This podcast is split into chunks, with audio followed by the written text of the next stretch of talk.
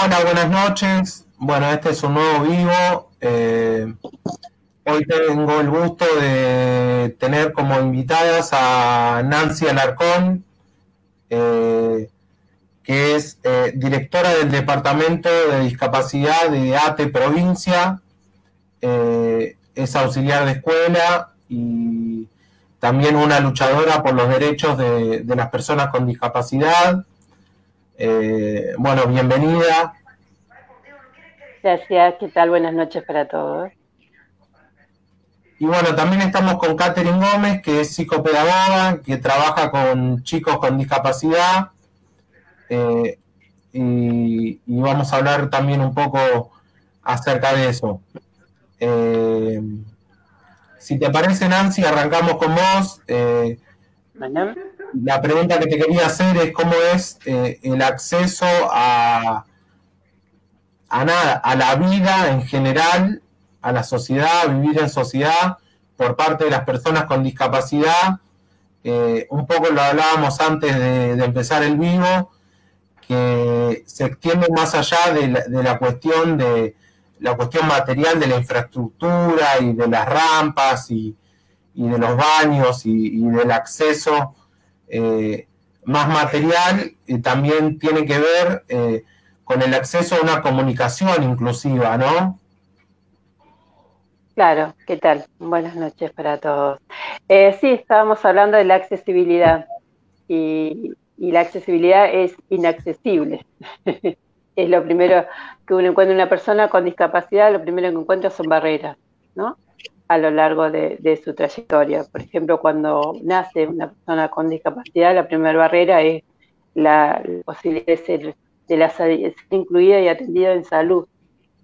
Pues ya sean los obras sociales, por ser una persona con discapacidad, empiezan a retasear esto de, inscribirlo o no al, régimen de salud. Así que eh, es terrible eh, la la poca posibilidad que tiene una persona de acceder a sus derechos, porque tenés el derecho a tener a la salud, el derecho a la educación y el derecho a la comunicación, porque hoy eh, no todos los medios están, eh, atienden la comunicación accesible, en, en modo accesible.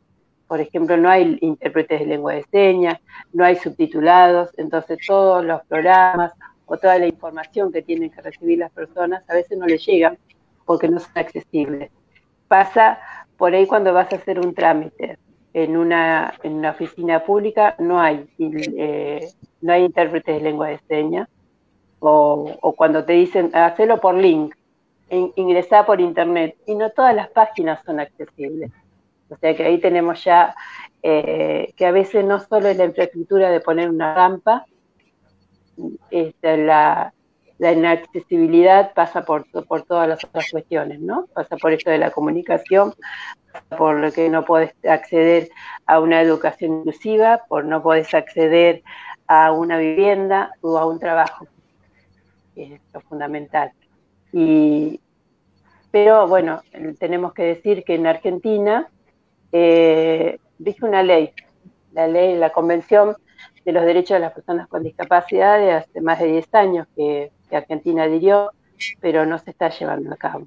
Lamentablemente, las políticas públicas eh, no fueron muy buenas en este tema, por falta de presupuestos generalmente, pero también porque es difícil implementarlas, porque la sociedad no está acostumbrada. La sociedad, a pesar de que hicimos muchos avances, eh, hoy todavía está preparada para ser inclusiva por desconocimiento a veces los, familiares, los padres, ¿qué hacemos con nuestros familiares, con nuestros hijos? Los sobreprotegemos, ¿no? Y, eso no está bueno, porque vos lo que al sobreprotegerlo le estás quitando después la posibilidad de ser una persona independiente. Pero ¿por qué hacemos esto? Porque no estamos asesorados. A veces la atención a una persona con discapacidad eh, se limita solo a la parte médica y se deja de lado el entorno social eh, se lo atiende para, para la parte médica solamente o se lo empieza a atender en escuelas inclusivas, en escuelas especiales, pero sin tener en cuenta que no, que no corte el vínculo con la sociedad. ¿no? siendo que hay leyes que eso te dicen que vos hoy eh, tiene que ir un chico a, una escuela común con el apoyo que necesite. Y ahí entra, por ejemplo, Karina, ¿no? Eh, Catherine. Caterine, ¿no? Que, entran a trabajar ustedes. en, el, proceso este de, ¿Vos estás atendiendo en escuelas primarias o a sí. particular? Sí, sí, en escuelas primarias. Eh, trabajo actualmente con dos chicos, uno que está en primer grado y otro que está en cuarto grado. Eh, y sí, el, proceso de inclusión en las escuelas eh, es bastante complicado, no tanto por los chicos, porque lo que pasa con los chicos es que enseguida entienden y, se adaptan a las formas de comunicar o las formas de, vincularse con el otro. Eh, y no hace falta tanta explicación para ellos, no, no hace falta decirle un diagnóstico a, un chico, eh, que no es lo que pasa con el adulto. Eh, el niño con discapacidad ingresa al aula y enseguida lo que la maestra te pregunta es, bueno, ¿qué, ¿qué tiene? Eh, cuál es su diagnóstico y, cuáles son sus limitaciones, ¿no? Eh, ¿no? ¿no? Nunca va a saber leer, nunca va a saber escribir, nunca se va a poder comunicar. Eh, y en cambio los chicos no les importa, van, juegan, se relacionan, se ríen.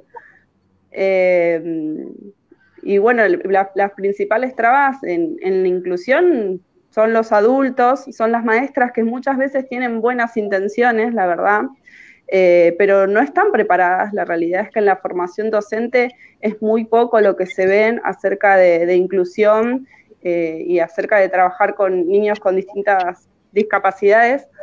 Eh, y bueno, y cuando entran al aula, se encuentran con la diversidad de niños y entre ellos un niño con discapacidad.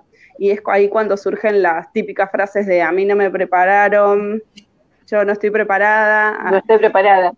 A mí no me prepararon para especial. Eh, y la pregunta sería, ¿para qué no te prepararon? ¿Para, para estar con chicos? o sea, es un niño, más allá de su diagnóstico, no deja de ser un niño, ¿no? Eh, y pasa, y también, bueno, están trabas en cuanto a, a los directivos también, que muchas veces eh, no quieren aceptar a, los chicos con discapacidad en sus aulas, a pesar de que haya eh, una reglamentación que es la normativa 311, que 311, eh, sí, en, donde, bueno, es el derecho del, chico y de las familias a acceder a cualquier tipo de educación que ellos crean que, que sea necesaria para sus hijos. entonces, cuando la misma escuela va poniendo esas trabas, están incumpliendo una ley básicamente y eso es importante que los padres lo sepan porque muchas veces los padres eh, cuando su hijo nace con discapacidad o a lo largo de su vida adquiere una discapacidad piensan que sí o sí tienen que ir a una escuela especial y esto no es así. Si ellos lo deciden, pueden acceder a una educación común, digamos, en las escuelas de nivel. Eh, y si no, y si ven que el niño no, no, no está cómodo ahí o, o, no es el entorno que más lo va a favorecer, pueden elegir la educación especial. Eh, o también hay distintos eh, dispositivos en donde los chicos se pueden insertar, eh, centros de día, centros educativos terapéuticos, hay muchísimas opciones. La única opción no es la escuela especial y la escuela común es una opción para esos chicos con los profesionales acordes para que el entorno se pueda adaptar al chico, no para que el chico se adapte al entorno. Sí, el tema es que, eh, como vos decías, eh, hay una ley. Lo que no hay es el asesoramiento a los padres, ¿no? A decir que, los padres tienen el, ellos que la decisión de llevar a su hijo a una escuela común y de que su hijo ahí tiene que, que relacionarse con los demás dentro de sus posibilidades y si necesita un apoyo lo tiene que tener. Si tiene que estar acompañado por una escuela especial, también lo debe tener.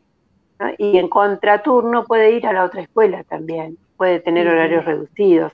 Pero todas estas cuestiones no, no te lo dicen. Eh, a mí me ha pasado como madre, ¿eh? estar este... Bueno, saqué a mi hija de una escuela una vez porque listo, basta. Ya mi hija tampoco quería ir, pero porque te cansa, te cansa tanta, eh, tantas reuniones, te cansan tantos no, todo no, todo no, eso es agota. Y, y uno tiene que, convivir y, nadie, te, nadie te dice, no, mira, vos sí o sí tenés que seguir, que tenés que, tiene que ir a una escuela común con el apoyo que necesite. La escuela especial tiene que ser el nexo para eh, acompañar a ese chico a la integración a la escuela común y para fortalecer en contraturno otras cuestiones que por ahí el, nene necesite, como hacer esto de un, psico, una psicoterapeuta particular, una fonodióloga, un acompañante, una estimulación temprana o algo de esto, ¿no? A fonodióloga, psicopedagoga. Em, pero bueno, no, no, el tema es ese, que no, no te asesora. Nosotros lo que hacemos en la CTA, que es la Central de Trabajadores, desde la Secretaría, hacemos esto, ¿no? De, orientar a los padres, para que tengan esta formación en que sepan los derechos que tiene su hijo. Que no todos tienen. A veces uno descansa en, en los profesionales porque se supone que ellos saben y, generalmente lo que más uno descansa es en la parte médica. Entonces lo que atendés a tu hijo es la parte médica y deja de lado lo social. Sí, sí, totalmente. Es muy importante, es muy importante no dejar el lado social, porque después son chicos que pasan toda su, su, vida, su trayecto escolar en escuelas especiales, aprendiendo un montón de cosas, con lo que significa para ellos el esfuerzo de aprender, que no es lo mismo que un chico que otro chico común que no tenga ninguna discapacidad. Para ello es un logro, eh, a veces que para otro nene común es, es una pavada, qué sé yo, aprender a agarrar un lápiz, a ellos les lleva por ahí mucho más tiempo agarrar un lápiz, y, pero eso no los imposibilita de estar con, con su compañero, con su vecino. Y, y bueno, pero teniéndolo ahí en las escuelas, nada más que en las escuelas especiales, uno le va cortando, le va cortando esta posibilidad de ser integrado. Y el día de mañana, lo que esa persona tiene que ser, que tiene que ser una persona lo más este, autónoma posible, no lo puede ser. No lo puede ser porque fue siempre atendido como un niño, fue siempre atendido eh, de manera eh, casi particular, y, no, y perdiendo el contacto con la sociedad. Son pocas las escuelas, hay escuelas que, son inclusivas, que tienen la mirada de, hacer de una educación integral, pero bueno, son muy pocas. Y más que nada los profesionales, porque porque me parece que tampoco está en la formación de los profesionales, no está la educación discapacidad, ni siquiera en la parte médica. En la facultad no está la parte discapacidad. Sí, totalmente de acuerdo con lo que expresás.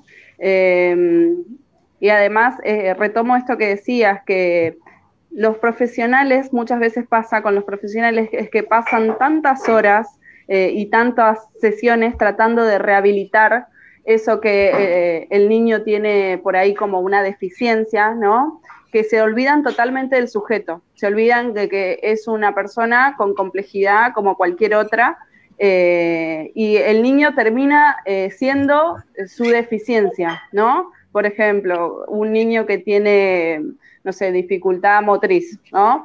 El profesional se centra tanto en rehabilitar esas funciones eh, que el, profesional y la misma familia terminan dejando de lado todas las otras caras del sujeto, ¿no? Mm. Y eso pasa muchísimo. Eh, pero bueno, eso se, trata de cambiar. Eh, hoy en día estamos con el paradigma de la discapacidad eh, social, ¿no? en donde se ve al entorno como discapacitante. No es la discapacidad en sí lo que pone las barreras, sino el entorno, lo que decíamos en principio, la accesibilidad en cuanto a comunicación, en cuanto a, sí, en cuanto a lo edilicio no solamente lengua de señas es eh, un, método de comunicación, sino los chicos que, tienen autismo, que se comunican muchas veces a través de pictogramas. Eh, también las personas eh, ciegas, que, bueno, tienen un montón de barreras a la hora de, de relacionarse con otros, desde los obstáculos que tienen en la calle cuando van caminando, eh, hasta los memes que eh, tenemos en Facebook, hay personas que, que tienen ceguera y, bueno, pueden utilizar las redes sociales, pero muchas veces las imágenes que compartimos no tienen esa descripción arriba que dice qué es lo que está eh, ocurriendo en la imagen, ¿no? Entonces esa es otra forma de, exclusión, eh, desde las pequeñas cosas. Sí, es verdad. Em, el tema de la infraestructura en un barrio, eh, en una casa, nosotros sabemos, por ejemplo, que a, través de esta pandemia murió em, Ramona Medina, era una dirigente de, la villa 31, 21, 31 de, Capital, de una de las villas, y que dejó una hija con discapacidad, y que ella contaba que no podía ingresar a su vivienda con la silla de rueda porque la, puerta era chiquita o no, no podía acceder y, a veces no saben las personas esto, que, que vos al ser una persona con discapacidad tenés derecho a tener una, una vivienda accesible. Pero bueno, lleva todo un trabajo hacer el trámite, pero en realidad es un derecho. Y Ramona murió sin poder tener su casa adaptada para vivir con su hija. Y, esto le está pasando hoy a muchas otras personas que viven en barrios marginados donde ni siquiera tenés vereda, ¿no? Eh, nosotros, eh, yo iba, por ejemplo, en La Plata. En La Plata está el Consejo Deliberante, donde nosotros les hemos pedido que, mm, ponga rampas. Bueno, empezó con todo el proyecto de rampas eh, a través del observatorio. Nosotros como observatorio nos organizamos en, La Plata, queremos conformar el consejo. En cada distrito se tiene que conformar el consejo, en cada municipio tiene que estar el consejo de discapacidad ese consejo que hace es este, decirle a nuestros concejales, al consejo deliberante, es aconsejarlos sobre el tema de discapacidad. Y eh, bueno, ha dicho que ponga las rampas en todo, en todo lo que hizo. Nada más que hizo, nada más que ahí en el centro, en el centro de La Plata, pero no piensa que las personas con discapacidad vivimos en todo, en todo el distrito de La Plata, no es solo el centro. Y eso pasa en los barrios comunes, es que ni siquiera hay vereda, no, no hay, llegás a una esquina, tenés una zanja en las calles de tierra, y, bueno, es lamentable el tema de la infraestructura. Tal es así tampoco que en los espacios, por ejemplo, en los bancos, en los espacios públicos, donde está reglamentado que tiene que ser accesible, tampoco hay. No hay, este, no hay rampas, no hay a veces los eh, en la vereda eh, tiene que estar rugoso para las personas ciegas que puedan, puedan sentirlos con el bastón, tampoco tienen, las baldosas rugosas. Eh, y no, no, hay tampoco el lenguaje de intérpretes. Cuando vos vas a un correo o a un banco, a veces no hay intérpretes. Y esas son las barreras que uno tiene. Sí, ¿y qué es lo que pasa? Eso es lo, que causan las personas con discapacidad, es que se terminen recluyendo cada vez más en su casa. Cada vez más en su casa.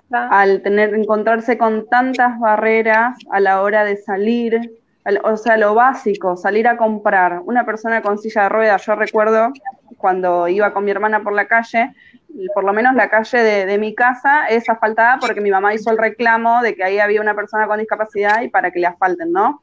pero las demás cuadras no estaban asfaltadas. Entonces queríamos ir a visitar a mi tía y era todo un desafío. Teníamos que ir, salir hasta la avenida y en la avenida Varela, en la avenida Varela ir por la avenida al lado de los autos porque las veredas no estaban para nada adaptadas, porque era todo veredas así, ¿no? El barro, que, que bueno, con una silla de ruedas y yo le iba llevando, pero ella sola, ¿cómo podría hacerlo? no podría. Entonces, ¿eso qué causa? Que cada vez las personas con discapacidad siempre dependan de un otro, nunca terminen de ser 100% autónomas. Eh, y eso va llevando cada vez más a que esa persona se recluya, que no quiera salir, que vaya cortando sus vínculos eh, sociales, que no pueda viajar en transporte público por sí sola y cuando se sube a un colectivo, ¿qué es lo que pasa? Todo el mundo gira, todo el mundo mira, todo el mundo eh, te clava la mirada como si fuera, no sé, un fenómeno o una persona que es frágil, que se va a romper, o todo el tiempo estamos infantilizando a las personas con discapacidad adultas, ¿no? Eh, todo el tiempo o las miramos con pena, o con sumo cuidado, o pensamos que son angelitos, ¿no?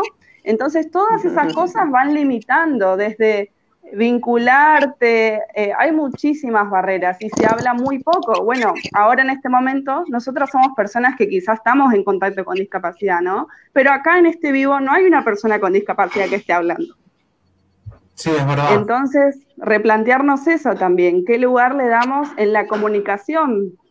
Eh, tranquilamente ellos pueden expresar cuáles son sus dificultades. Nosotros hablamos desde, bueno, desde la profesión, desde nuestra historia de vida, ¿no? Pero qué bueno sería que una persona con discapacidad en este momento esté contando, sí, mira, me pasa esto, me pasa lo otro, o no es tan así lo que estás contando, ¿no? Bueno, a mí me pasa, eh, nosotros en, en, ATE tenemos varios, eh, hacemos cumplir, por lo menos queremos que se cumpla, la ley 10.592, artículo 8, que dice que por lo menos el 4% de todo el personal del Estado debe ser persona con discapacidad. Eh, entonces, tenemos varios trabajadores que son con discapacidad afiliados y con ellos conformamos un, equipo de trabajo. Y, bueno, ellos participan, participan de la marcha, participan como delegados, hay compañeros con discapacidad que son delegados, y ellos participan este, en todas las marchas. Tenemos personas ciegas, personas con alguna discapacidad mental, con alguna discapacidad motriz. Eh, también lo que hacemos como sindicato es ver que esa persona, eh, perdón porque estoy media, media resfriada, no es COVID, em, que se cumpla eh, con el, trabajo adaptado, ¿no? que se le adapte la tarea, que sea eh, también el lugar, que se le adapte el lugar, y, eso es importante, no, no, no todos lo saben, que, y lo difícil que es ingresar a trabajar al Estado. Esa es la otra cuestión, porque el gobierno anterior sabemos que hasta sacó pensiones, ¿no? Las pensiones por discapacidad y bueno, ni ahí de cumplir con, el, con la ley del 4%. Y eh, cuando ingresa, tiene que hacer todo un trámite la persona con discapacidad para ingresar al Estado, siendo que sería, tendría que ser como cualquier otra persona, ir a anotarse, concursar e ingresar. No, pero es re difícil porque hay expedientes de hace 10 años que están esperando para ingresar. 10 años. ¿no? Y, bueno, yo ya como, como Departamento de Discapacidad, nosotros nos hemos reunido con las nuevas autoridades del TECLAS, que es el, lugar del Ministerio de Trabajo, donde se selecciona el, el trabajador. Y, y, bueno, le hemos dicho que tenemos que modificar ese ingreso, pero bueno, justo nos agarró la pandemia. Así que esperemos que, podamos trabajar un poquito más codo a codo con esto de la pandemia y, hacer que se puedan ingresar más trabajadores. Esa otra, también hay otra posibilidad. Por ejemplo, las personas que hacen talleres, los talleres protegidos, eh, no son trabajos. Estos eh, quieren hacer pasar como que son trabajos. No, el taller protegido es un taller remunerado, tres mil pesos, una cosa así le están pagando, eh, por trabajar ocho horas. Es una barbaridad, así que eso también estamos, estamos reclamando. También estamos reclamando para que se cumpla eh, el, el, cupo laboral del 4%, los de los talleres protegidos, y tenemos ahora una, un pedido muy especial que es por las pensiones por discapacidad del IPS, que son 856 pesos y 1.200 los menores. Por cobrar esa pensión, estas personas quedaron fuera del IFE y de la tarjeta alimentar. Así que este reclamo lo hemos llevado al gobernador. La semana pasada, haciendo caso omiso de la pandemia, fuimos a frente a gobernación a llevar un cartel, a preguntarle al gobernador y él puede vivir con 856 pesos. Y, bueno, fue un desafío, un desafío porque no queremos nosotros llevar a ninguna persona que no cumpla con, esto de salir a la calle porque hay que cuidarse, porque el virus existe, pero bueno, las personas no aguantan más, no se puede vivir con 856 pesos. Y es lo que está pasando, hace 10 años que no se actualiza esa pensión.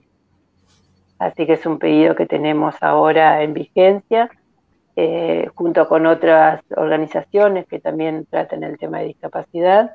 Nos, ponimos, nos pusimos en conjunto, el colectivo, para, para llevar a cabo este, este reclamo a gobernación, porque es quien lo tiene que decidir. Sí, sí, recuerdo en la época de Macri que habían sacado muchísimas pensiones y las personas que ya tenían su pensión, a pesar de que era muy poco lo que cobraban, tuvieron que haber, eh, tuvieron que hacer de nuevo todo el reclamo, con todo lo que eso implica, eh, volver a, tramitar muchas veces el certificado de discapacidad, que es, lleva un montón de tiempo, una junta médica, eh, todo para figurar para que el Estado te brinde una ayuda que es mínima. Nancy se fue. Sí, se ve que tuvo problemas de conexión y salió. Pero bueno, vamos a ver si se puede volver a conectar. Eh, me gustaría profundizar un, poquito, más en esta cuestión de la infantilización de, sobre todo de las personas con discapacidad y, las personas con síndrome de Down, que es eh, algo que, veo mucho que, sucede. ¿Qué, ¿Qué, te parece vos eso? Sí, pasa muchísimo. Eh, espera, les tengo una pregunta que no tiene que ver con esto, que tiene que ver con el vivo. ¿Puedo yo hacer un tipo una ventana aparte y compartir esto en mi Facebook en este momento? Sí. Bueno, bancame un toque.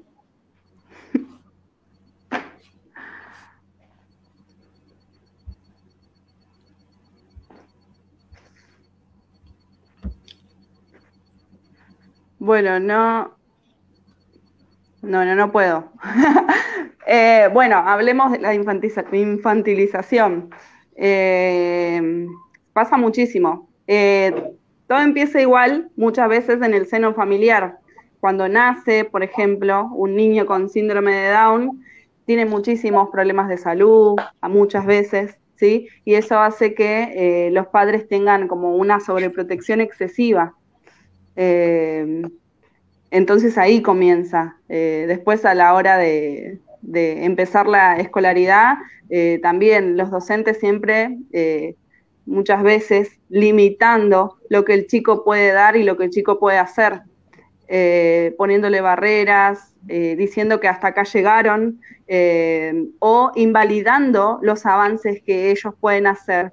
Por ejemplo, un chico con síndrome de Down quizá nunca aprenda a escribir su nombre pero sí puede hacerlo de otra forma, como, por ejemplo, armando fichitas, acomodando fichitas para, que, para armar su nombre, y él reconoce eso y sabe que ahí dice su nombre. Entonces, ¿por qué no validamos esa forma de, comunicación, esa, forma diferente que él tiene, que es totalmente válida, no solo la escritura es lo válido, ¿no? Eh, adaptar todos los medios para la diversidad de niños, más allá de la discapacidad.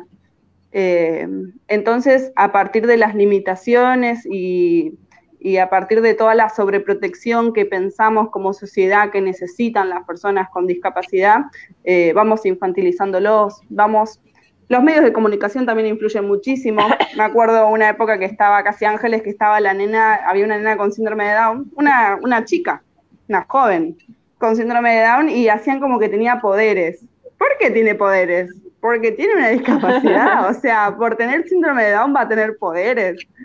Eh, entonces, eh, eso, el rol que cumplen los medios de comunicación al mostrarte una persona con, discapacidad, eh, con discapacidad mental por ahí, que son más lentos supuestamente, que tenés que hablarle así para que te entiendan, y no, te entienden tranquilamente. Entonces, son varios los, eh, las, vertientes de este tema de la infantilización. También, algo que no se habla mucho es la sexualidad de las personas con discapacidad y diversidad funcional, ¿no? ¿Dónde entra la discapacidad? Mm. Hablamos de ESI, ¿no? Tratamos de, de, que los chicos, bueno, hablemos de los chicos sin discapacidad, es difícil que le llegue la ESI. Imagínate un niño con discapacidad. Imagínate un papá que tenga que hablar sobre sexualidad, sobre el cuidado del cuerpo, sobre, sobre que puede tener sexo una persona con discapacidad. Imagínate cómo encara eso con su hijo. Y muchas veces es, muy difícil. ¿Y, qué pasa? Y ahí vamos al lado más crudo, o uno de los lados más crudos de, la discapacidad. y, pasa que hay padres que deciden sobre el cuerpo, por ejemplo, de sus hijas y terminan, eh, eh, ¿cómo es esto? Eh, cortándole las trompas de falopio, ¿cómo es? como castrando a sus hijos, ¿no? Por este miedo de que queden embarazados. y eso ocurre muchísimo. En vez de dialogar, en vez de darle información, terminan castrando a sus hijas por este miedo ocurre muchísimo el tema de los abusos. ¿Cómo, cómo tratas un abuso eh, a un chico con discapacidad que tiene dificultad para comunicarse? Eh, son, muchas veces son presas más fáciles que los niños.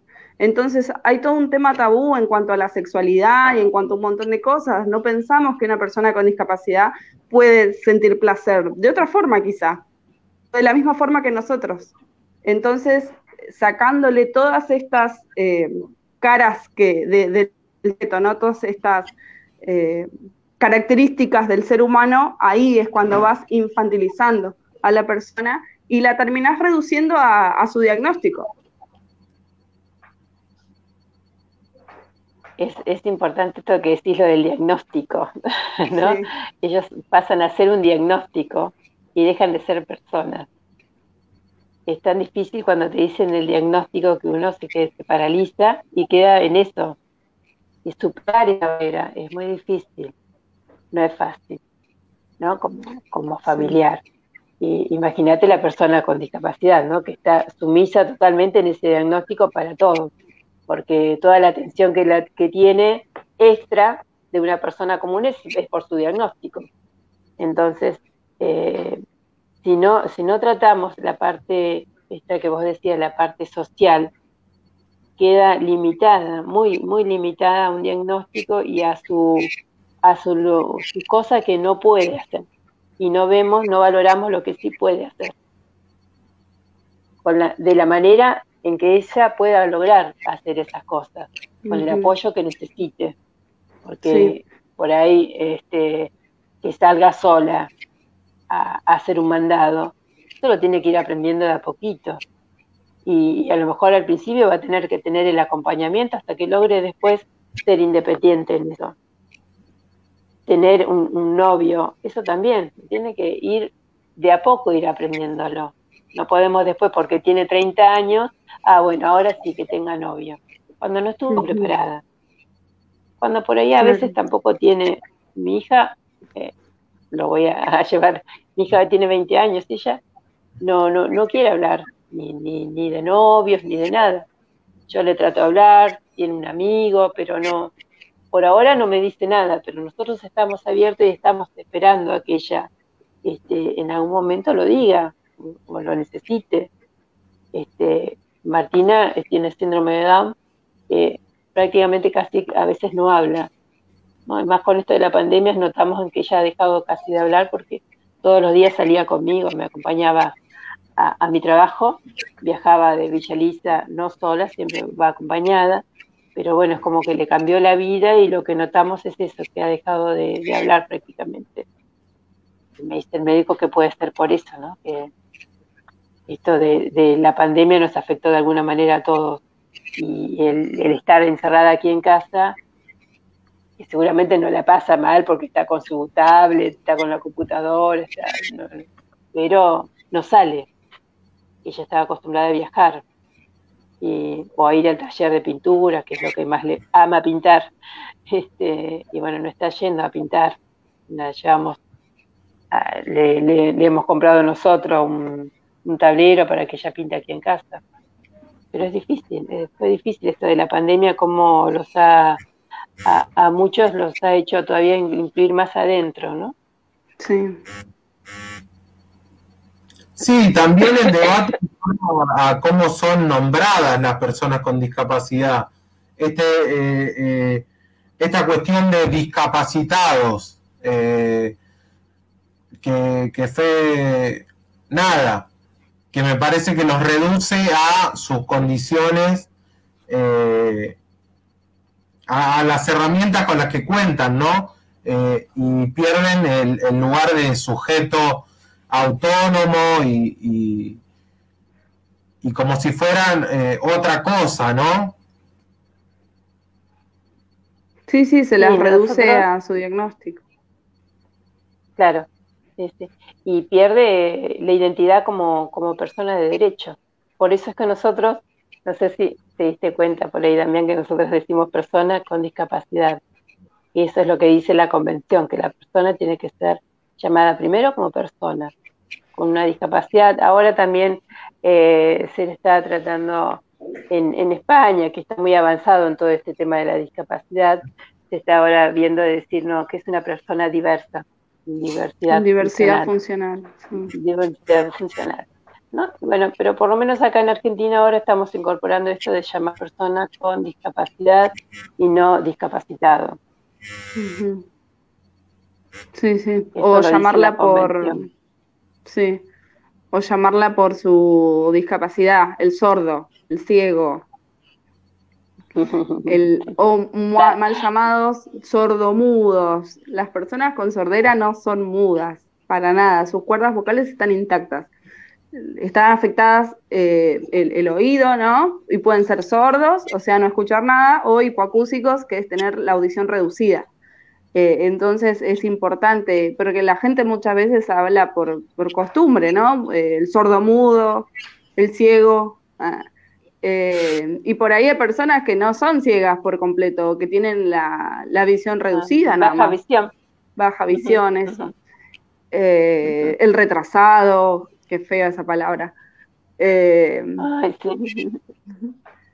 Y así, hay tantas, tantas formas de llamarlo, pero hay que llamar a las personas como ellas quieren ser llamadas. Y puede haber personas que... Con su nombre, por empezar.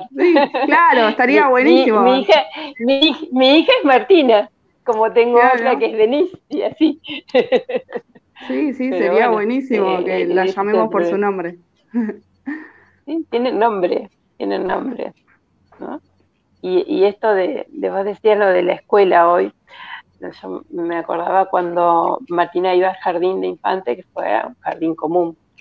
Y, y cómo nos costaba esto de, bueno, yo dejarla, bueno, siempre la dejé sí o sí, cerraba los ojos y me iba, pero lo que ella fomentaba ahí dentro del círculo de, sus compañeritos, que de alguna manera la veían, que no era igual a ellos, pero ella la trataban igual y, y generaba todo, decía la maestra, dice, cómo todos están pendientes de Martina.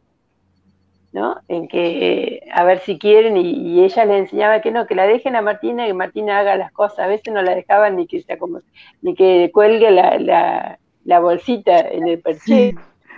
Y, ella se iba apropiando, se iba aprovechando de eso, ¿no? Pero bueno, fue todo fue todo un aprendizaje para, para sus compañeros y hasta el día de hoy la ven por ahí en, el barrio y dicen, ah, ella era mi compañera de jardín. ¿te acuerdas? Mm. Martina sigue siendo casi igual, un poquito más grande nomás, pero ellos mm. cambiaron y como a ella les quedó esto de, haber compartido sus primeros años de jardín con una persona con discapacidad.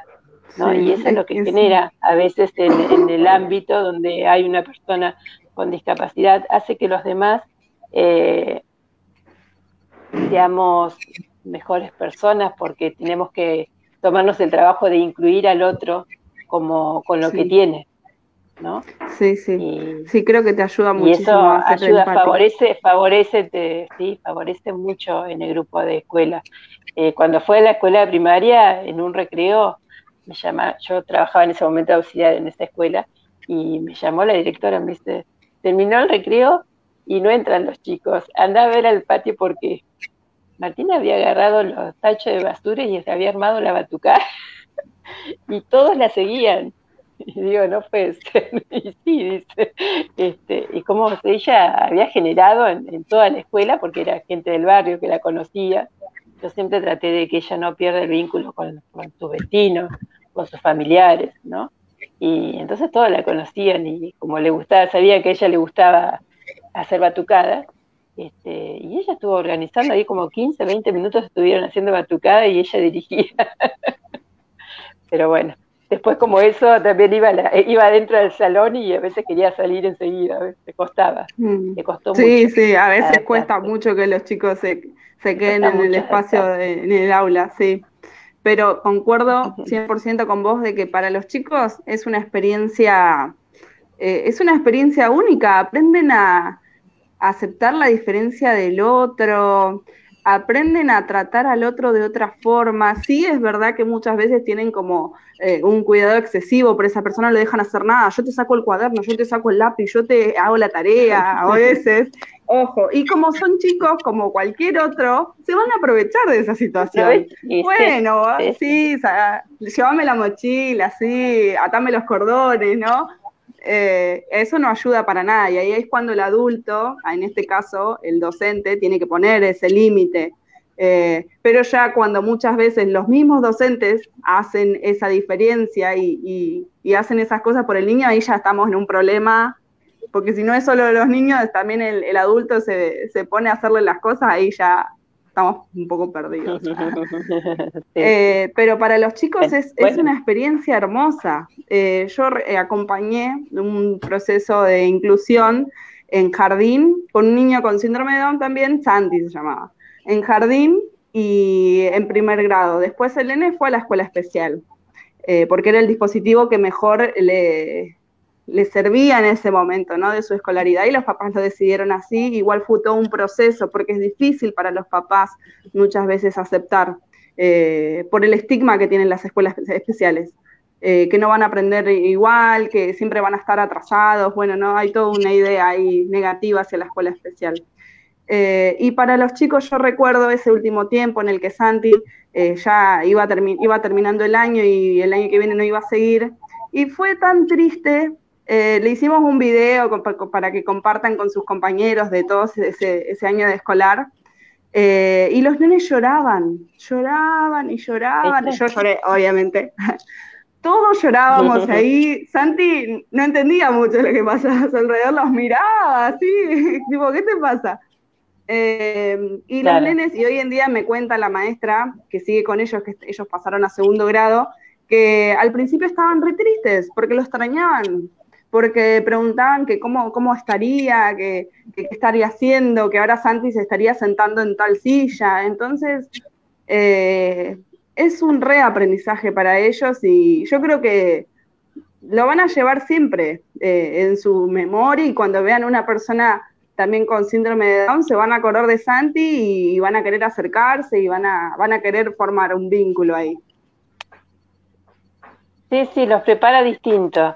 Pero bueno, ahí vos dijiste qué, qué pasó, ¿no? Santi no pudo seguir en la escuela común, porque, bueno, lo mismo le pasó a Martina, porque los padres eh, nos dicen, descansamos en esto de los profesionales y a veces uno no tiene que, yo, a mí, yo tuve que pelear muchísimo, no tuve mucha suerte con, con los profesionales que atendieron a Martina, o por ahí yo era demasiado exigente. Pero, también era otra época. Eh, sí, Martina tiene 20 años ahora, ¿no? Sí, costaba muchísimo. Entonces, eh, yo les decía, bueno, pero que vaya aunque sea eh, horario reducido a la escuela común, que no deje de ir a la escuela común. Porque lo primero que te dicen, no, que vayan directamente a la escuela especial. Y yo no era porque tenía esta estigmatización de la escuela especial, sino porque no quería que Martina corte el vínculo con la escuela común. Pero para mí, yo ya me había, aprendido que era importante que ella siga en lo social pero bueno, fue re difícil porque todo el mundo te decía que no, que vaya primero a reforzar la escuela especial y, nada, pues tuve que, tuve que cortarla, después fue a otra escuela al final, dejó ese año, fue a otra escuela especial al final, pero mm, es feo, es feo eso porque vos la tenés que sacar y cuando ella quería ir, Martina todavía pasa por la escuela y se acordaba que ahí era su escuela, la escuela común, mm. y ella quería entrar y es re difícil esto, porque te tienes que permitir, por lo menos, y bueno, sí, yo sé que no, ella no aprendía a leer y a escribir. Había una maestra que me decía, y yo no sé cómo explicarle el 25 de mayo. No le expliques, digo, Martina hoy no lo necesita. Claro. Martina hoy necesita estar acá. Pero no sé cómo decirle, no le digas, le digo, vos dejala que Martina esté con sus compañeros. Hoy lo importante es lo social. Y, eso me parece que todavía no está reglamentado. No sé hoy con esta resolución que vos dijiste, pero me parece que igual tiene que ir cumpliendo ciertas eh, eh, ciertos criterios el alumno para que siga en la escuela común. Y a veces ellos en la parte, por ejemplo, en la parte pedagógica, cero. Martina hasta el día de hoy no lee ni escribe. y, pero por ahí otras cosas las entiende perfectamente. Y sí, sí, se, prioriza no, no iba a poder leer, escribir, pero sí en lo social. ¿No? y, bueno, pero eso no está hoy todavía priorizado. No, no. Eh, cuesta también por ahí en los, en los clubes, en el club común, en el club de barrio, donde ella también traté de llevarla a que haga gimnasia y la ponían con chicos muy menores. Ella ya tenía 10, mm. 11 años y la ponían con N de 5 años. yo le decía, no, no tiene que estar con N de 5 años. Y en el, deporte sabe, no, no hace falta que lea y escriba, le digo. Y ya te entiende la consigna, déjalo con los chicos más grandes. Pero cuesta mucho. Por eso es que a veces tenés que tener eh, claro, tenés que ir con un acompañante, por ejemplo, a estos lugares, acompañantes terapéuticos, que es la otra barrera que la obra social a veces no te lo cubre para que vayas en un deporte. Y sin embargo es imprescindible. Si ella no podía ir a la escuela, por lo menos que vaya a un club con un acompañante. Y ahí tenemos las otras barreras, que es el acceso a la salud. sí, sí, sí, sí. Es que sí, por ley, eh, por ahí si hay algún papá que nos esté escuchando, eh, cuando uno tramita el certificado único de discapacidad, el CUD, eh, eso te habilita a recibir todas las terapias. También te habilita a tener al transporte, no pagan boletos las personas con discapacidad ni sus acompañantes. También pueden viajar por el interior del país de manera gratuita, tengo entendido, ¿no? Que sigue siendo así. y también con esta resolución que antes mencioné, es decisión de los padres la educación que los hijos van a tener. La escuela para nada se puede interponer ni te puede poner ningún tipo de barrera para que vos inscribas a tu hijo en la escuela que se te cante. Vos querés que vaya a una escuela de monja, la lleva. Vos querés que vaya a la escuela de la esquina de tu casa y esa escuela no se puede negar a que tu hijo sea inscrito ahí y la maestra sí o sí se tiene que adaptar al, a, tu hijo. Eh, y bueno, trabajan en, conjunto con las escuelas especiales. Si es que el, chico lo necesita, se tramita una maestra de inclusión que viene por parte de la escuela especial y es la que trabaja con la docente para adaptar el contenido. Si están viendo las vocales, bueno, a esta nena, eh, a Martina, por ejemplo, ¿no? Para llamarla por algún con, su nombre. Eh, a Martina se lo vas a enseñar de esta forma porque Martina lo aprende de esta forma, no de la forma que a vos te parece, de la forma que Martina puede aprender. Eh, entonces la maestra de inclusión se encarga de trabajar en conjunto con la docente. Después también están los acompañantes externos que son los que acompañan durante a veces toda la jornada escolar o jornada reducida a los chicos eh, y ellas son las que los ayudan a socializar, muchas veces a que permanezcan dentro del aula, eh, a que hagan las tareas, a veces no a explicárselas, sino a que el chico pueda redireccionar su, redireccionar su atención a la actividad. Eh, entonces, y todas esas cosas no se las pueden negar porque por ley es así pero también es una lucha con las obras sociales para que te habiliten esas prestaciones. Eh, tardan muchísimo muchas veces, si no tenés obra social, podés tramitar el monotributo social, que ahí tenés obra social, eh, pero muchas veces los papás no, no, no, saben, porque en ningún lado te lo dicen, porque los profesionales quizá no te lo dicen, porque...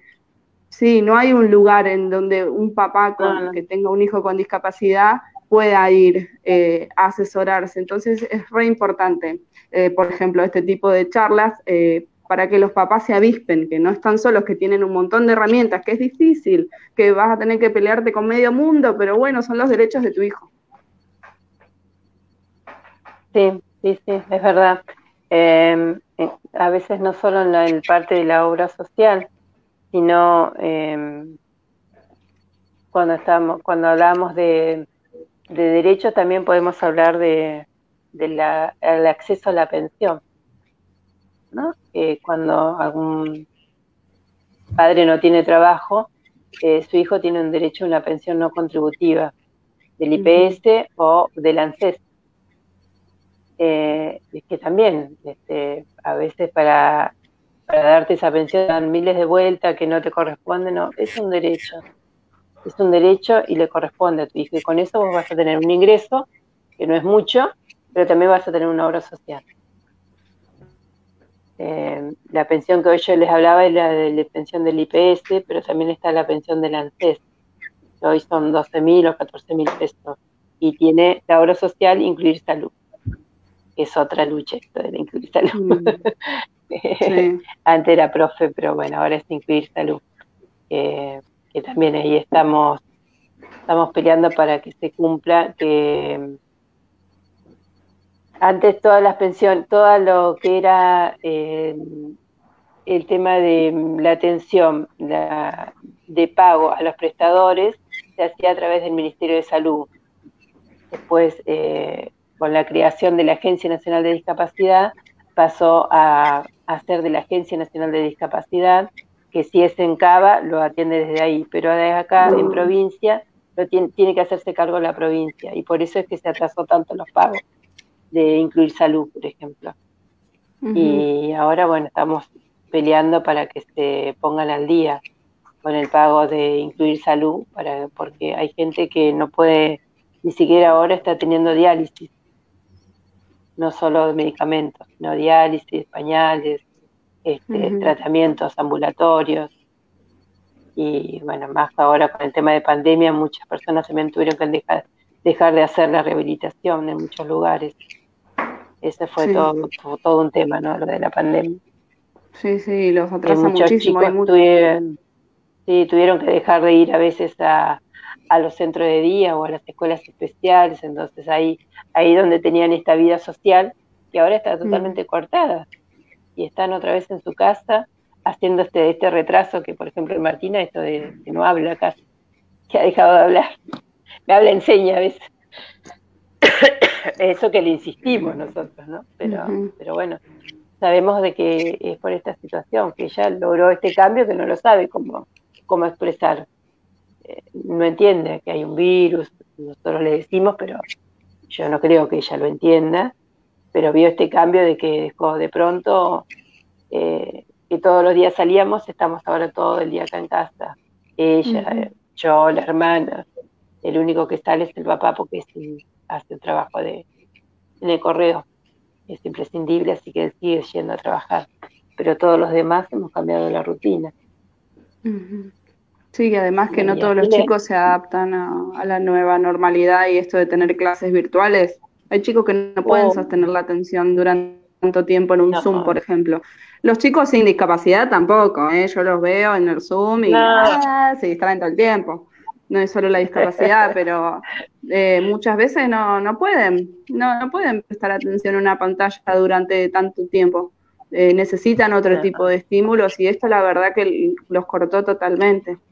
Y volviendo al tema de los prestadores, eh, muchas veces lo que pasa es que los prestadores nos pagan tardísimo. Las obras sociales tardan una eternidad. Hay obras sociales que tardan seis meses en pagarte.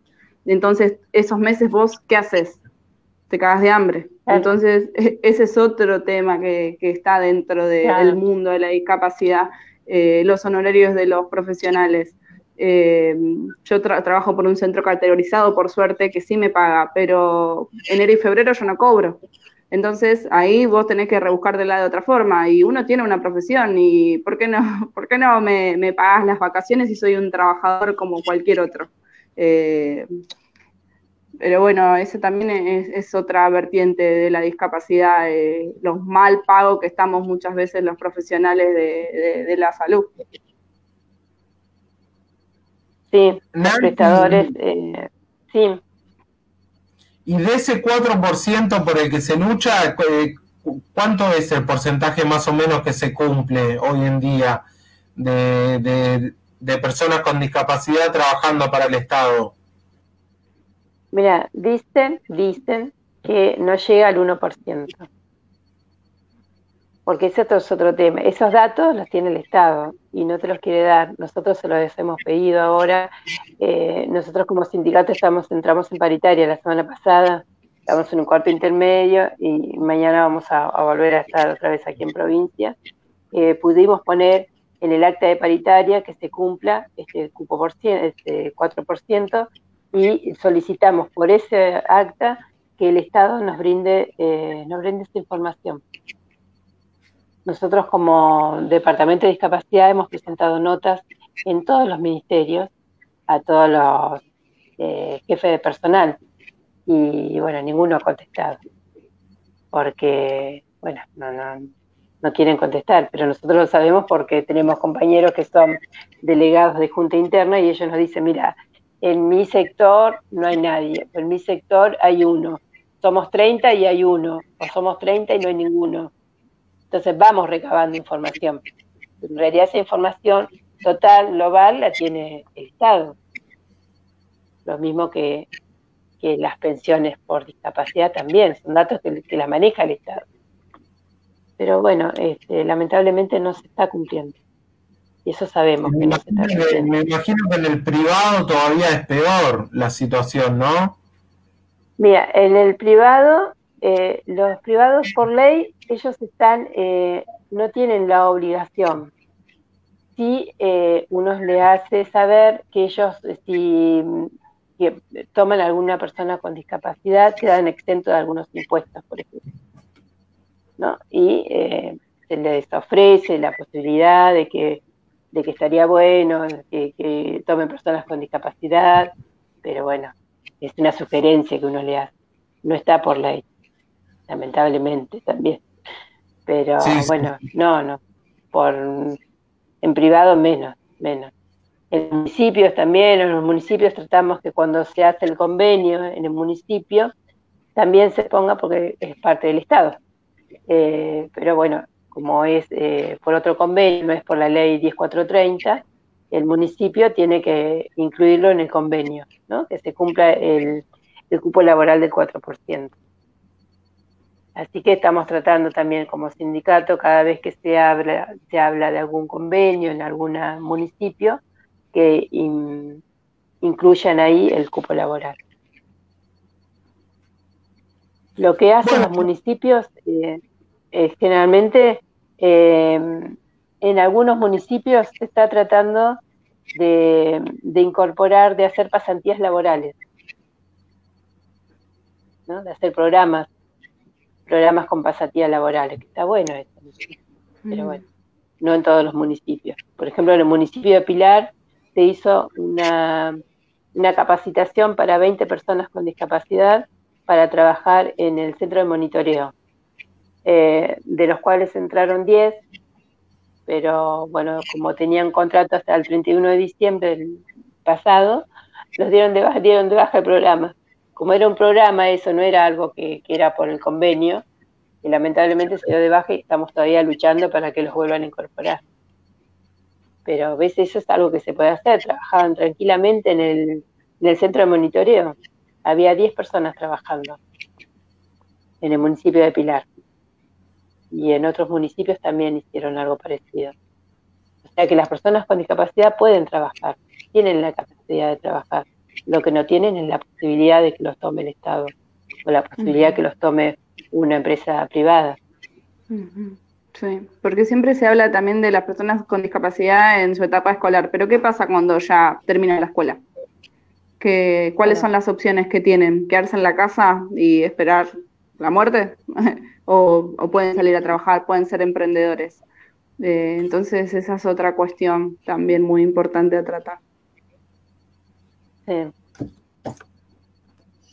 Sí. la inserción en el mercado de, de, estas personas, ¿no? En, en, el, por ejemplo, para entrar de auxiliares de escuela en la provincia, em, es el único lugar donde más o menos se está cumpliendo el ingreso, porque cada 24 personas que ingresan, uno es con discapacidad. El tema es que esa persona, em, cuando toma ese cargo, tiene que ir a hacerse toda una revisación médica a La Plata. De cualquier distrito tiene que venir a La Plata. Entonces a veces tarda hasta un año en poder tomar cargo. Y esa es otra de las cuestiones que la vamos a trabajar con, con el tecla. que es el servicio de colocación laboral del Ministerio de Trabajo para personas con discapacidad. Este, que se puede agilizar, que las personas que estén anotadas para entrar como auxiliar vayan haciendo esa revisación médica antes de que les llegue el momento de ingresar a trabajar. Así cuando toman cargo ya pueden, pueden ingresar a trabajar al otro día como, lo hace la otra persona. Pero bueno, son cambios que se tienen que dar, se tienen que dar. No puede ser que una persona a veces tarde, a veces un año han tardado en hacer ese trámite. Y, y esta persona quedó un año sin, sin cobrar. Sí se le pone un suplente, pero el cargo es de él, no cobra nada. Y está haciendo un año el trámite para ir a hacerse la revisación médica, para, porque le hacen toda la revisación médica como cualquier otra persona, ¿no? Pero bueno, esa revisación médica la podrían hacer mientras está esperando que le llegue el cargo. Sí. Y eso hace que cada vez sea más dependiente también de las personas de su entorno y nunca pueda tener una autonomía más o menos. Después, la otra cuestión eh, es que, por ejemplo, la pensión, que si vos podés obtener la pensión esta de, por discapacidad, eh, una vez que ingreses a trabajar, sea compatible con el trabajo, por lo menos los seis primeros meses, porque uno nunca sabe eh, si, vas a poder seguir sosteniendo el trabajo, por diversas cuestiones. ¿no? Pero más una persona con discapacidad que, como no ha sido por ahí muy preparada socialmente, le cueste después sostener el trabajo. Le cueste por, por diferentes motivos, ¿no? Y entonces vuelve, se queda sin trabajo y sin la pensión. Entonces lo que estamos tratando es de que la pensión sea compatible con el trabajo por lo menos los primeros seis meses cuando consigue trabajo y aparte por ahí eh, ver también si ese trabajo es efectivo o no, a lo mejor es un trabajo temporario y por eso a veces a veces no, no quieren tomar trabajo porque sí, me van a sacar la pensión. Y tiene razón, porque la pensión es el único seguro que tienen. No es mucho, pero es el único seguro que tienen. Entonces estamos tratando también de que se cambie esa, esa cuestión, ¿no? Para que sea la pensión compatible con el trabajo. Para que puedan tener la opción de probar trabajar. En las cooperativas de, que hay ahora de, los programas estos de empleo, no toman a personas con discapacidad. Así que también estoy ahí tratando de ver que en estas cooperativas sean tenidos en cuenta las personas con discapacidad porque se van a desarrollar ahora muchos emprendimientos con cooperativas. Y así que estamos tratando con el INAES que esta persona con discapacidad, si forma parte de una cooperativa, esa cooperativa primero también tenga efectuada algunos impuestos. O sea, para que haya un beneficio para toda la cooperativa en general que, que tenga un integrante de persona con discapacidad. Y, y después para que la capacitación sea para esta persona con discapacidad que le adapten el trabajo, que tenga capacitación aparte de la capacitación que tengan los demás, también que tenga una capacitación adaptada para que pueda formar parte de, ese colectivo de trabajo, ¿no? Porque aparentemente ahora van a salir muchos proyectos de cooperativas para mm. trabajar en este programa de viviendas que dicen que dicen que van a sacar un montón de de programas de vivienda, o esas viviendas van a ser hechas por cooperativas. Bueno, en esas cooperativas pueden estar integradas personas con discapacidad. Mm, buenísimo. ojalá, ojalá, porque es terrible las personas que no puedan después trabajar. Yo conozco un montón de gente que, que ha pasado por esto de estar 10 años en escuelas especiales, que hayan aprendido algún oficio y después no lo pueden llevar a cabo porque en las escuelas especiales hay escuelas laborales donde aprenden oficios, pero quedan en eso, en, tener ese conocimiento y no lo pueden después llevar a cabo en, la realidad, y gestionar alguna, alguna pyme o que los tome alguna empresa. Y eso ayuda a que se encierren más en sus casas. Eh, uno, si te pones a pensar, uno va por la calle y no es común, o en el transporte público, encontrarte con una, persona con discapacidad. Eh, a pensar en el mes cuántas personas con discapacidad en la calle te encontrás. Yo no veo casi ninguna. ¿Y por qué? Si hay un montón. Nada más que están encerradas. Sí, salen a hacer trámites específicos y, y, después no, como que no, no existen en el mundo libre, digamos. Eh, pareciera que, que hay un planteo también de que esas personas no, al no tener accesos o, al perder accesibilidad al espacio público eh, y a la comunicación también, eh, son voces silenciadas de, algún modo, me parece, y como sujetos que, que no participan en, la vida política diaria, digamos, me parece. Eh, y en ese sentido, nada, estaría muy bueno eh, un, mundo o una sociedad que los integre completamente. Yo, por ejemplo, no tengo ningún amigo discapacitado. Hoy estaba pensando en eso, eh, en que no, no llego a relacionarme. Tengo muchísimos amigos y, no tengo amigos discapacitados. Eh, y me planteo por, qué, digamos. Eh, si, si, tengo, si conozco un montón de gente, ¿por qué no tengo amigos que tengan algún, algún tipo de discapacidad? Bueno, Lore te consideras su amigo igual. Sí, Lore sí, Lore sí pero tampoco tenía una relación eh, tan constante, digamos. Eh, y, y, nada, no sé, me imagino esos mundos donde están como muy encerrados, donde eh, quizás se le hace muy difícil interactuar con el resto de la sociedad y, no está bueno eso. Digo, porque su, su condición no, no los condiciona en algún sentido eh, para establecer vínculos afectivos, sexoafectivos, también como comentaban, eh, poder eh, tener una pareja. nada, me parece que, que como sociedad también nos debemos un debate interno en relación a eso. Sí, sí, lo que yo veo Sí, sí, de habla, eh, que lo que yo veo es que las personas, en su mayoría, si se acercan a una persona adulta con discapacidad, se acercan por lástima o por cortesía, muchas veces. Mantienen una conversación por eso. Y, eso, desde un punto de vista, no sé, familiar, es, es horrible. Eh, y la persona muchas veces se da cuenta de que le hablas por compromiso nada más, o, te, o saludás o mantenés una conversación breve por compromiso, pero son muy pocas las personas que tienen un vínculo de amistad real por fuera de la pena que muchas veces se le tiene eh, con esa persona. Eh, entonces, podemos hablar de políticas, podemos hablar de que no se cumplen un montón de normativas, pero después nosotros en nuestro día a día, nos interesa tener contacto, tener de amistad a, una persona con cualquier tipo de discapacidad o nos molesta, porque ¿qué es lo que pasa con la discapacidad? ¿no? La discapacidad te confronta con la falta. Eh, te, vos, vos ves la deficiencia en el otro, ¿no? Entonces te confronta con tu propia falta y eso muchas veces las personas, eh, a las personas les cuesta mucho, es muy difícil de afrontar. Entonces prefieren evitar eh, hablando en términos por ahí más psicológicos, ¿no?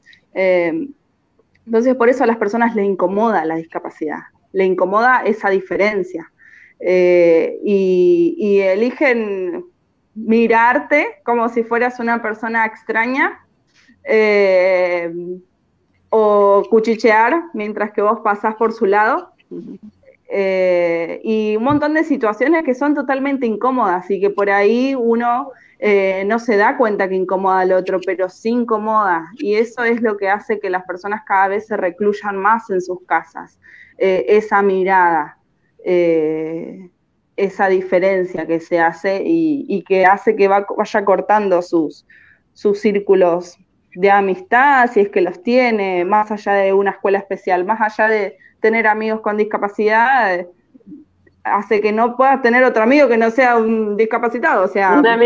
Sí, sí, sí, Se mueven nada más que en un círculo, en el círculo de, ellos, ¿no? Por ejemplo, nosotros como ATE tenemos, eh, habíamos conformado un equipo de fútbol de ciegos. Y, estuvo bueno, eh, de hecho varios de ellos, este, hay uno que entró a trabajar al Estado, otros que estamos tratando ahí que ingresen. Y, bueno, lo que ellos me contaban, que a, varios de los chicos jóvenes, había de distintas edades este, el equipo de fútbol. Y bueno, para mí fue impresionante verlos jugar al fútbol, nunca los había visto jugar al fútbol. Y, como ellos decían que esto le había creado autonomía, autonomía porque no solo iban a la escuela, sino que después de la escuela tenían que ir a, hacer este, a practicar, a práctica, y después los sábados cuando iban a jugar al fútbol, este, venían solos. Y eso los ayudó a, viajar solos en micro. Y bueno, yo lo que tengo es el contacto con los padres, porque esa es mi, importancia de hacer el taller para padres, para que los padres entre, entre pares nos digamos estos miedos, charlemos de estos miedos y, veamos cómo, cómo ayudar a, nuestros hijos, ¿no? Y, una de las mamás me decía, dice, a mí me dio mucho miedo, pero venía el otro compañero ciego a buscarlo a la casa y se iba en micro. Tenían que caminar por el barrio ellos ya lo conocía y uno que lo conocía, y de ahí se tomaban el micro y se iban hasta donde entrenaban. Y desde donde entrenaban se iban al centro a tomar algo, ¿no? Los compañeros, eran más o menos un círculo de cinco chicos, y tomaban algo y después cada cual se iba a su casa y decía la mamá que estaba feliz por un lado porque veía que su hijo empezaba a tener autonomía, empezaba a estar con otro grupo de gente, aunque sean chicos ciegos, pero también hay en el fútbol ciego no, no son todos ciegos, no tienen que haber algunos que ven, que es el, árbitro, el, arquero, el que toca el, llamador, y habían hecho un grupo de amigos, y, yo decía como qué bueno, ¿no? Porque, porque esos chicos estaban, estaban esto de incorporándose a la sociedad con toda su dificultad, pero habían aprendido a viajar en micros solos, es un montón. de 17 años, 16 años. Sí, Era todo un esfuerzo, todo un logro que, que otro, que otro chico no lo hace. Y después fuimos a, una vez lo llevé a un plenario de delegados y participaban y ya empezaban a, a charlar con otras personas, ya no tenían miedo de estar con otros que no sean ciegos. Empezaban a charlar y ya trajeron números, se hicieron de amigos y era buenísimo. Mm. Pero es darle la posibilidad, e-, ese es el tema, que a veces no, tienen posibilidad de salir por ahí del círculo nada más de, personas con discapacidad, sino de dar de, crear otros vínculos. Y cómo trabajar esa ansiedad por parte de los padres también, que los papás tienen ah. muchísimo miedo de largar a sus hijos, tienen miedos de que los traten mal, miedos de que le pase algo, oh, miedo por todos lados. Eh, ah, es que es difícil, me imagino, yo no tengo hijos, pero es difícil ser padre, pero imagínate ser padre de un chico con discapacidad que no, que sabes que la sociedad no está preparada para, no está adaptada a, esa persona. Entonces es todo un proceso que tienen que hacer primero los papás, el proceso de duelo, de encontrarse con que el hijo que ellos deseaban no es como ellos lo imaginaban, ¿no? Porque en general la gente no se imagina que va a tener un hijo con discapacidad. Eh, se lo imagina, digamos, dentro de los parámetros normales, ¿no? Eh, entonces es un, es un golpe al narcisismo de los padres. Eh, e, el nacimiento de un hijo con discapacidad o que después en el proceso de, su vida adquiere una discapacidad. entonces, primero trabajar ese duelo por el hijo sano, sano entre comillas, que no está. Eh, y después, bueno, eh, que te encontrás con otras trabas en, educación, en lo social, en por todos lados. Y después, cuando tu hijo llega a la vida adulta, ¿qué haces? Y lo tenés que largar, o sea, se tiene que ir, tiene que volar. y si se golpea, bueno, así es, la vida. Es, es un miedo constante. Lo que tengo, tengo con y sin, este, sufrís un montón sufrís un montón. Y sobre todo es lo que siempre digo esto de que los padres no somos, no somos contenidos, no somos atendidos a la, a la par de nuestro hijo, ¿no? Porque cuando nace uno va toda la atención al, hijo que nace con esa discapacidad, que no te queda otra, pero al padre es como que lo vamos dejando de lado y, no es fácil, no es fácil para un padre, por este mismo que vos habías comentado, el golpe de, de, ver que te nació un hijo con, con, una dificultad, porque vos en ese momento lo ves como una dificultad. Ella a mí, cuando nació Martina, tenía problemas de corazón. No me daba ni cinco pesos por mi hija y, había que operarla sí o sí. Y bueno, fueron cuatro meses terribles hasta que se operó de corazón y después siempre quedan con alguna otra cosa por venir, más cuando es con síndrome de Down, que después por ahí puede ser celíaco, puede ser diabético, puede todo. Y se te va sumando. Pero no te van atendiendo en el tema este de cómo vos, yo porque por ahí fuera recontra inquieta y, y empecé a leer y empecé a escuchar, a investigar, pero no es fácil, no es fácil porque nadie te va enseñando cómo, cómo acompañar el crecimiento de tu hijo, para bien de tu hijo. Y te van diciendo, bueno, no, tenés que tener estos cuidados, pero estos cuidados por ahí para lo médico, pero para lo social nadie te va diciendo. nadie te va diciendo que, tu hijo tiene derecho, claro, para vincular este, con la familia. Yo siempre tuve, eh, Martina tuvo tiene hasta el día de hoy, gracias a Dios, una familia muy presente, una familia enorme, aparte de, madres, de, de, papá, de, hermanos, de sobrinos, de nietos, de todo tiene. Y, todos estuvimos siempre tratando de ayudarla. Hasta el día de hoy este, tiene un tío que le enseña a pintar, por ejemplo, a hacer cuadros. Este, pero bueno, la hemos acompañado en todo su trayecto. Pero bueno, nos cuesta mucho el soltarla sola, nos cuesta muchísimo. Seguro. Es por eso que el abordaje tiene que ser integral, el abordaje de la discapacidad, no solo a la persona y a su deficiencia, ¿no? Entre comillas, sino a la familia, a esos papás, acompañarlos, eh, apoyarlos, eh, informarlos y también a los hermanos, que muchas veces eh, también el papá en, este, en esta vorágine y en estas ganas de ayudar a ese hijo que nació con una discapacidad, el otro hijo, ¿qué pasa? Que, ¿cómo, lo toma? Ese sentimiento de rivalidad que siempre surge entre hermanos, ¿no? Pero que al tener un hermano con discapacidad se profundiza muchísimo. Y si bien te ayuda a, a ser más empático, crecer con una persona con discapacidad como hermano, ¿no? Te ayuda a ser mucho más empático, a, a, que estas ganas de ayudar al otro, a un montón de cosas, pero también eh, sentís que perdés un poco a tus papás, a la atención de tus papás. Eh, y eso es, es, es, algo también que, que, no se trabaja mucho.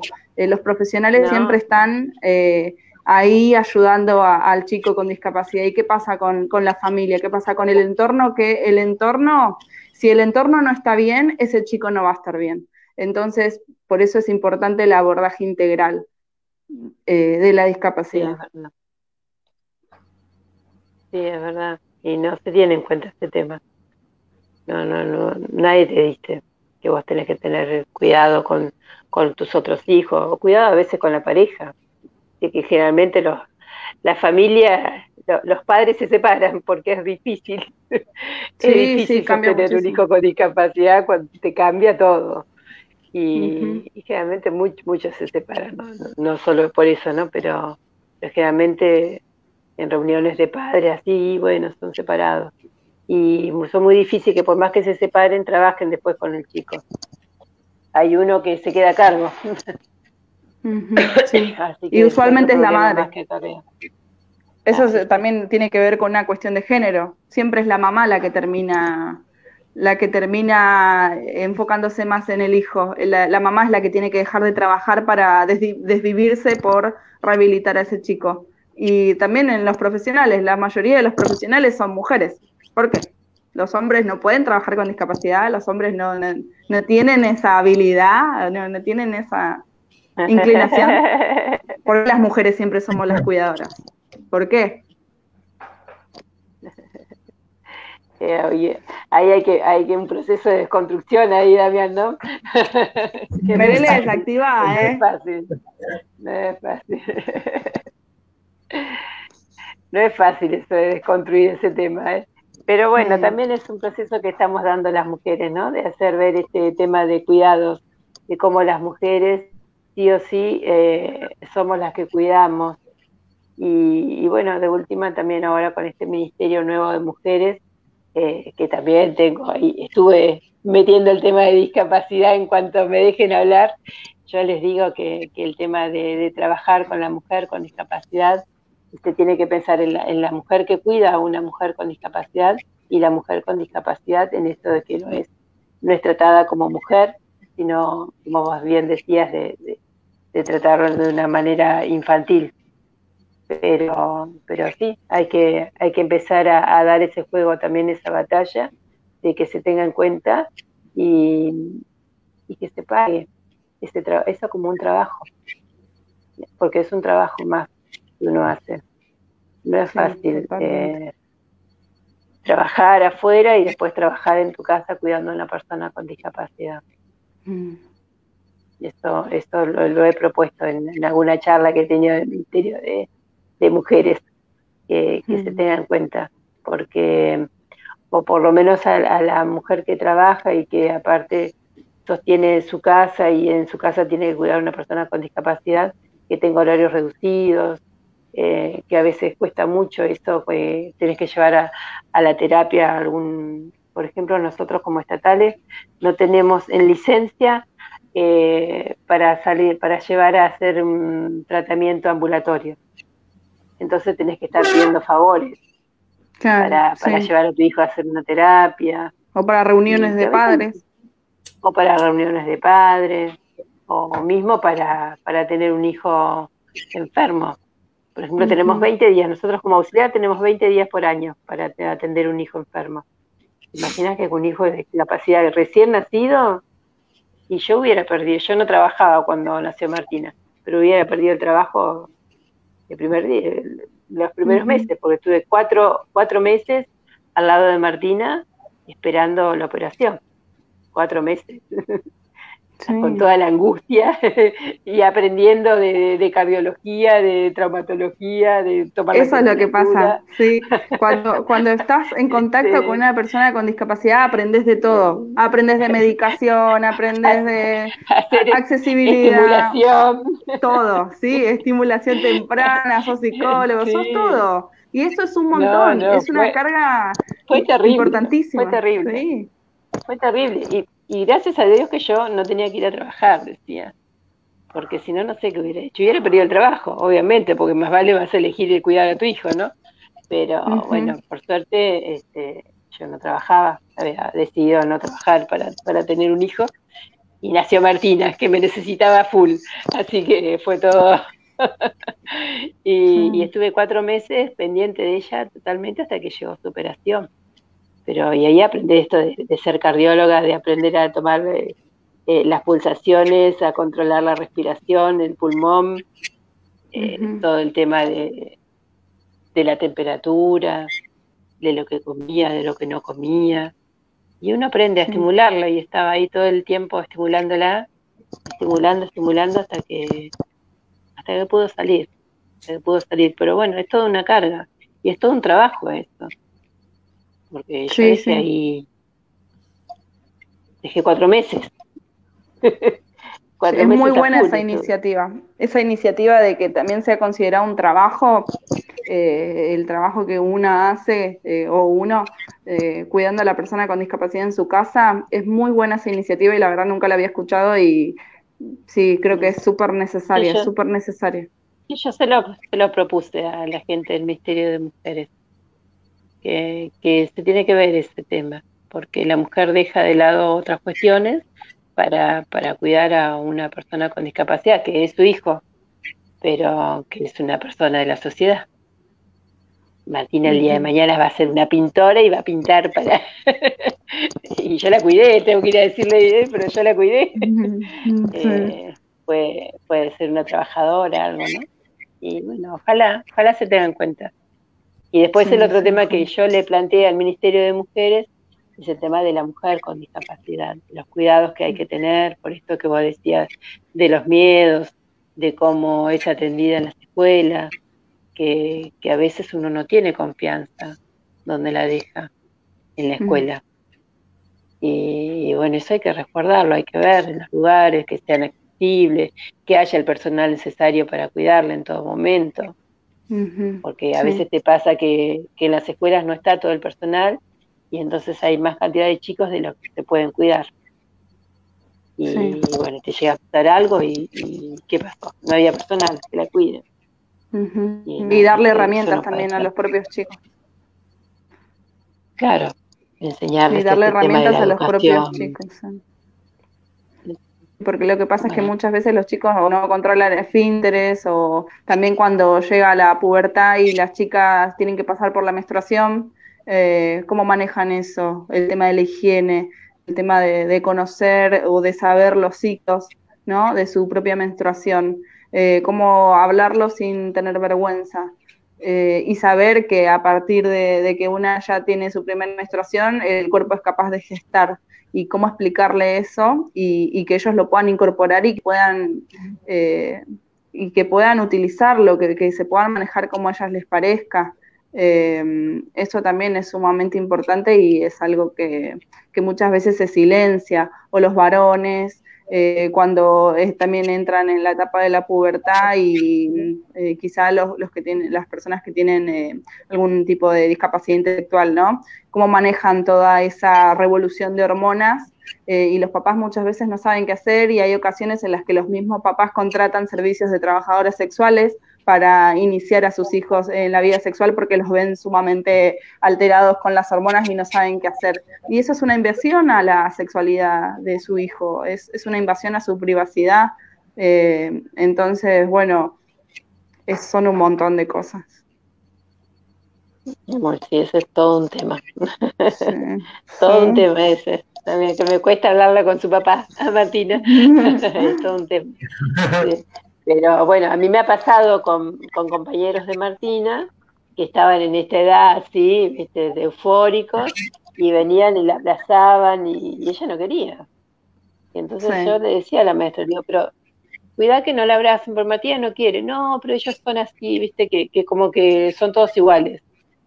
Sí, que son muy amorosos todos los chicos con síndrome de Down. Sí, son, son, todo amor, son todo amor. La mía fue la excepción, no es muy amorosa, Martina. No, tienen su carácter, si se enojan te mandan a la mierda. Ah, sí, y, y, entonces ella lo corría a, uno de los nenes que, que venía y le abrazaba. Y, y, bueno, yo le dije, bueno, mira, si ustedes no van a tener acá un personal, a alguien que pueda contener esta situación, yo no la traigo más porque yo no quisiera que Martina pase algo de que ella no quiera.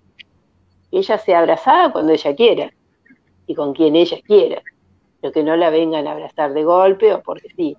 Y no me vengas con que son todos hermosos, amorosos, porque Martina no quiere. Y bueno, de, un día agarró y le pegó, ella, Martina le pegó a este chico. Entonces, me, y Martina es agresiva, no, no es agresiva. Martina te está poniendo límites, digo, que no quiere que la toque. Entonces, este, toda una pelea, ¿viste? Con, los padres, con otros padres, con los directivos, con los maestros. No es fácil, no es fácil. Yo he tenido que estar a veces en reuniones donde eran como 10 personas hablando de, mi hija. digo, qué sensación horrible, porque sí. tanta gente hablando de, de, de mi hija, ¿viste?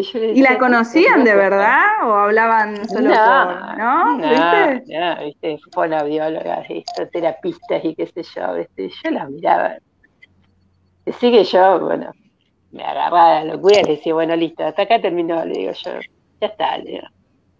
Martina eh, tiene síndrome de Down, a ver, ¿qué vamos a esperar?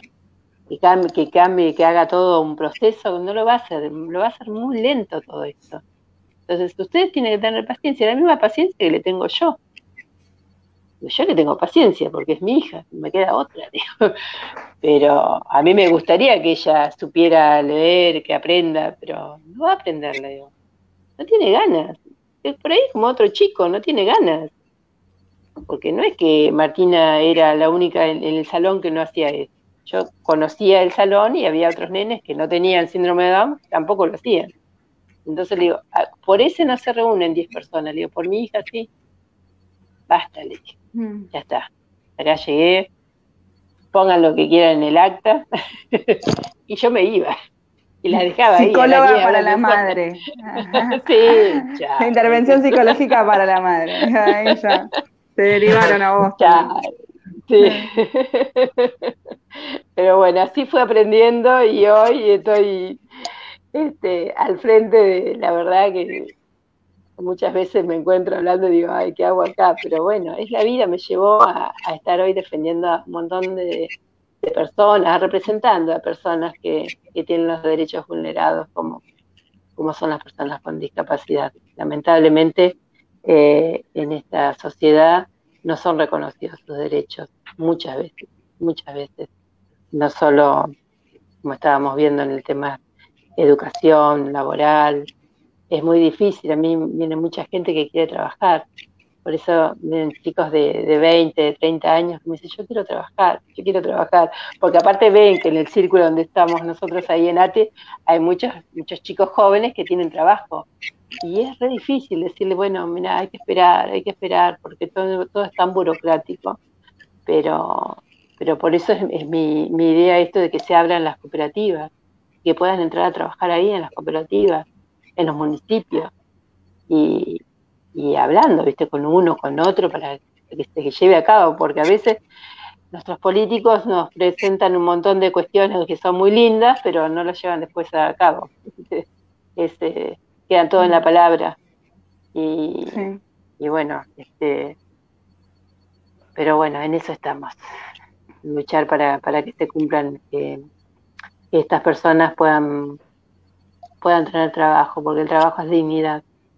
El trabajo es todo. Yo, cuando uno de los últimos compañeros que ingresó a trabajar al Estado, dije, bueno, te cambió la vida, te cambió la vida. Un día para el otro, cuando empezó a trabajar, era otra persona, hasta como hablaba. Había cambiado su manera de ser. Qué mm. bueno. Bueno, ojalá todos pudieran ingresar a trabajar. No solo en el Estado, sino también en la parte privada, ¿no?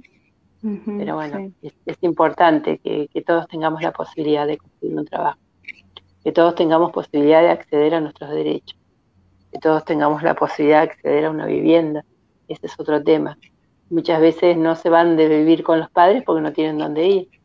Sí, siendo que, eh, siendo que ahora en estos proyectos que ya estuve averiguando, los nuevos proyectos que salieron de vivienda que va a sacar el gobierno, le dije, bueno, ¿cuánto de porcentaje de esas viviendas van a ser para personas con discapacidad? ¿Qué? Me dijeron. Y sí, si es un problema, yo voy, dice, chao, les hablo a todos los diputados, todos, digo, bueno, a ver, te felicito por el proyecto. Bueno, ¿cuántas de estas viviendas van a ser para personas con discapacidad? Y no, no estábamos, bueno, no, tenés que pensar, tenés que pensarlo porque hay personas con discapacidad que necesitan una vivienda, que hoy están viviendo con sus padres porque no tienen la posibilidad de hacerse una vivienda. Y bueno, y por ley está de que tiene en cada proyecto de vivienda del Estado tiene que haber un porcentaje para personas con discapacidad. Así que ahí también, ¿viste? pero tenés que estarle atrás de todo este tema para, para que se cumpla, porque si mm, no, ellos no lo van a hacer. Y, bueno, ojalá eh, qué sé yo, este nuevo gobierno está con un montón de proyectos, pero bueno, hasta ahora no nos está dando respuesta con el tema de las pensiones con discapacidad de, que cobran el IPS, ¿no? Eh, fue difícil porque un gobierno que nosotros desde, desde ATE apoyamos para que esté, para más que nada para que se vaya el anterior gobierno, ¿no? Pero no nos está dando la respuesta para, la, para las personas con discapacidad, así que saldremos a la calle como ya lo hicimos el lunes pasado. Eh, vamos a salir de vuelta este lunes 12 con un colectivo de personas con discapacidad que quieren salir porque no aguantan, no pueden vivir con lo que cobran la pensión. Es tristísimo vivir con 856 pesos. Así que estamos con la campaña. Esperemos que, nos contesten, porque mm, eso depende del gobernador. Porque a pesar de ser del IPS, el gobernador es el que tiene que dar la, la veña, digamos, al IPS para que actualice el monto. Pero lo ideal sería que, actualicen el monto equiparándolo a la pensión de nación.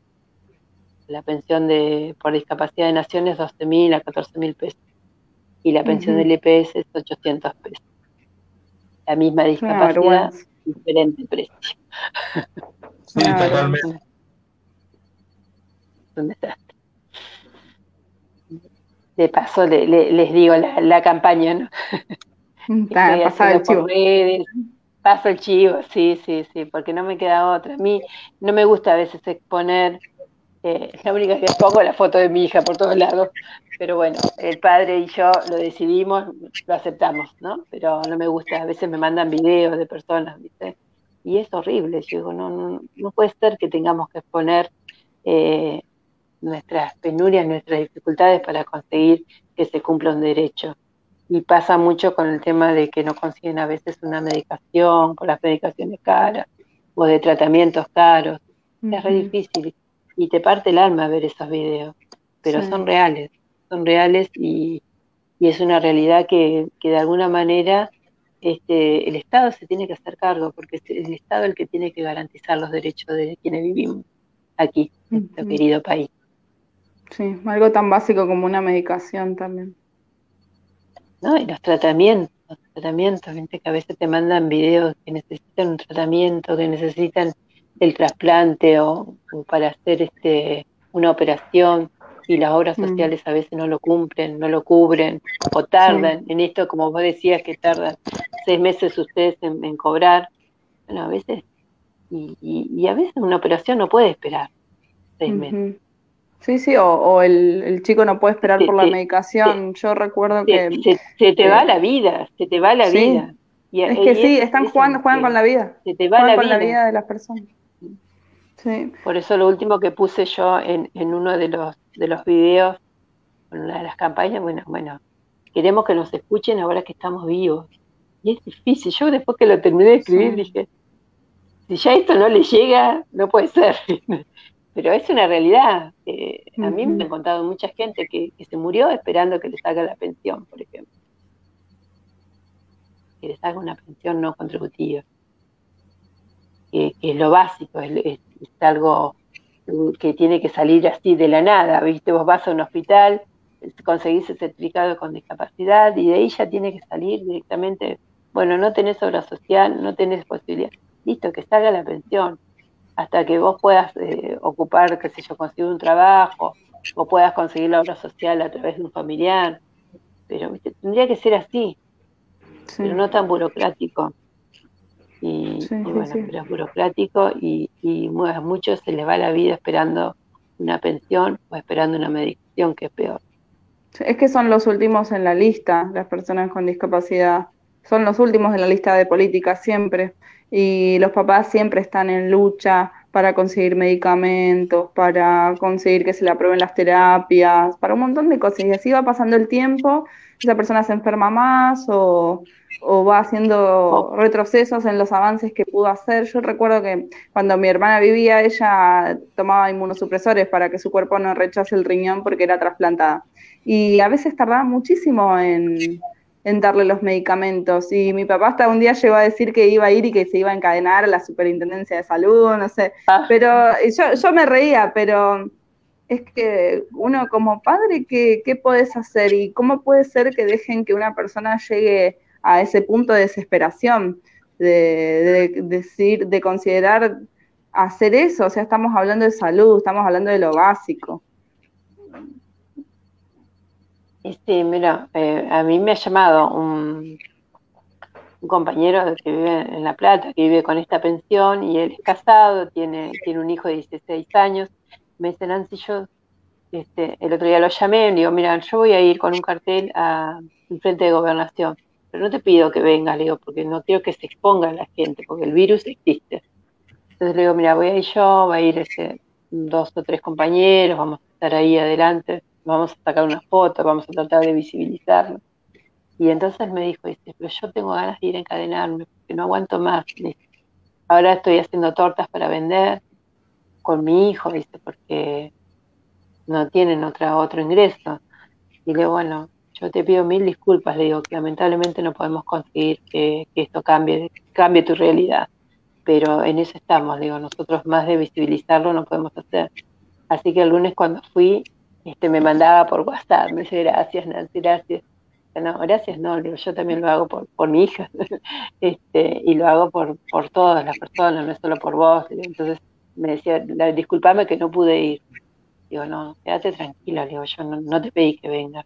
Y me quería mandar un video, le dije, no, no me mandes ningún video.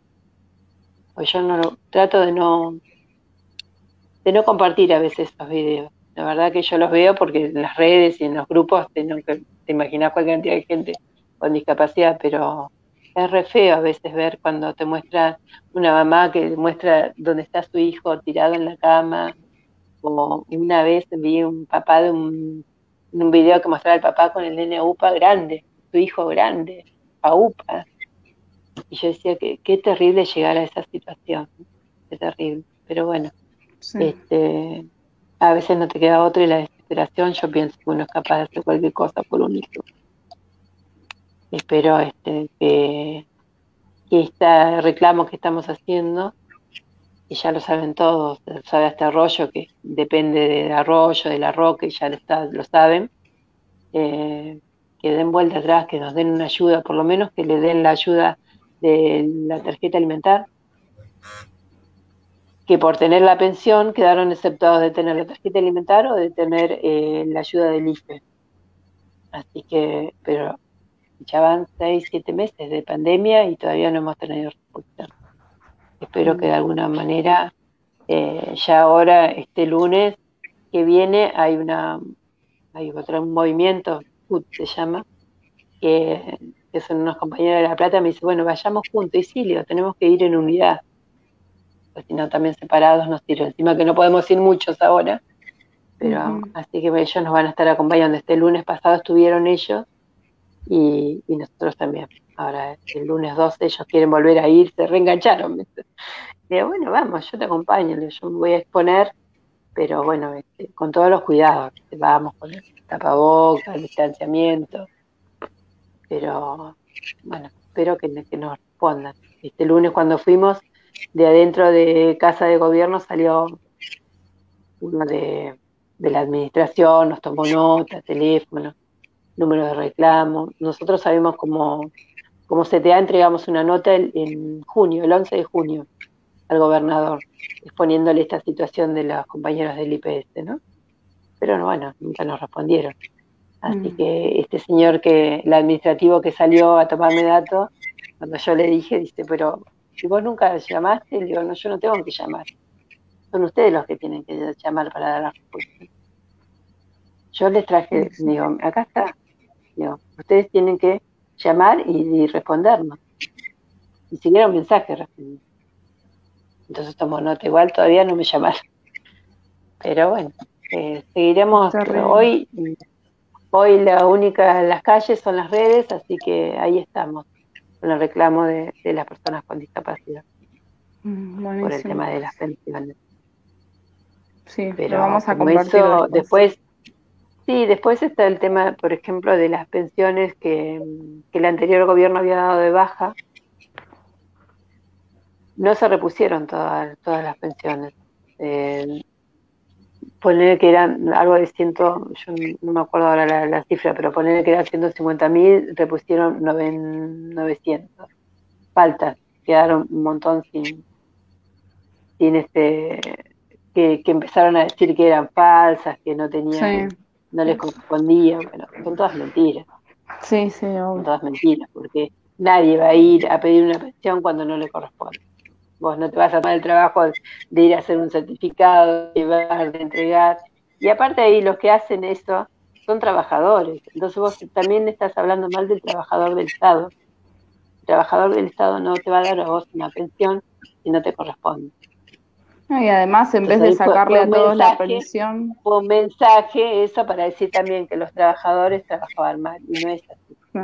Trabajadores son trabajadores del Estado y trabajan en condiciones paupérrima porque nunca tienen la cantidad, a veces no tienen material para, hacer el trabajo, no cuentan con todo el personal, este, y encima le vas a decir que hacía mal el trabajo, que por eso dieron, dieron pensiones que no correspondían. Bueno, no es. Y así que bueno, estamos también pidiendo para que se dé, se reintegren esas pensiones, pero bueno, nada, por ahora eh, nos agarró la pandemia. Y además en lugar de en lugar de sacar las pensiones de una, ¿por qué no se pusieron a verificar? En vez de sacárselas, ¿no? ¿Por qué no se pusieron a verificar de a una si es que correspondía o no, en lugar de sacarles a todos y dejarlos en, en la nada, no tiene mucho sentido. Eh, chicos, yo me estoy quedando sin batería. No sé si... No, ya podemos ir cerrando. Me parece que estuvo bastante interesante el debate. Eh, les agradezco a ambas por participar. Eh, hace rato que quiero hacer un programa con mujeres, porque me parece que, eh, nada, tienen mucho que aportar y, a veces en los vivos que hago somos todos varones. sí. No, pero había mujeres, estuve viendo algunos. ¿eh? Sí, tratamos de cumplir el Paridad. Sería personas con discapacidad y ya. Sí, sí, sí, sí, es una, es una deuda pendiente. Pero Te voy a hacer algunos aportes. Te puedo aportar personas con discapacidad para... estaría genial, estaría genial. Sí, sí, sí tengo varias personas que puedan eh, charlar. Sí, estaría bueno. En, en, primera, persona. Sí, es que esa es la que va. Hablamos un montón, ¿eh? Y eso que quedan todavía temas para hablar. Sí, bueno, fue un gusto conocerte, Caterina. Sí, lo mismo digo. Ahora te agrego al Facebook. eh, esa es amiga de Facebook.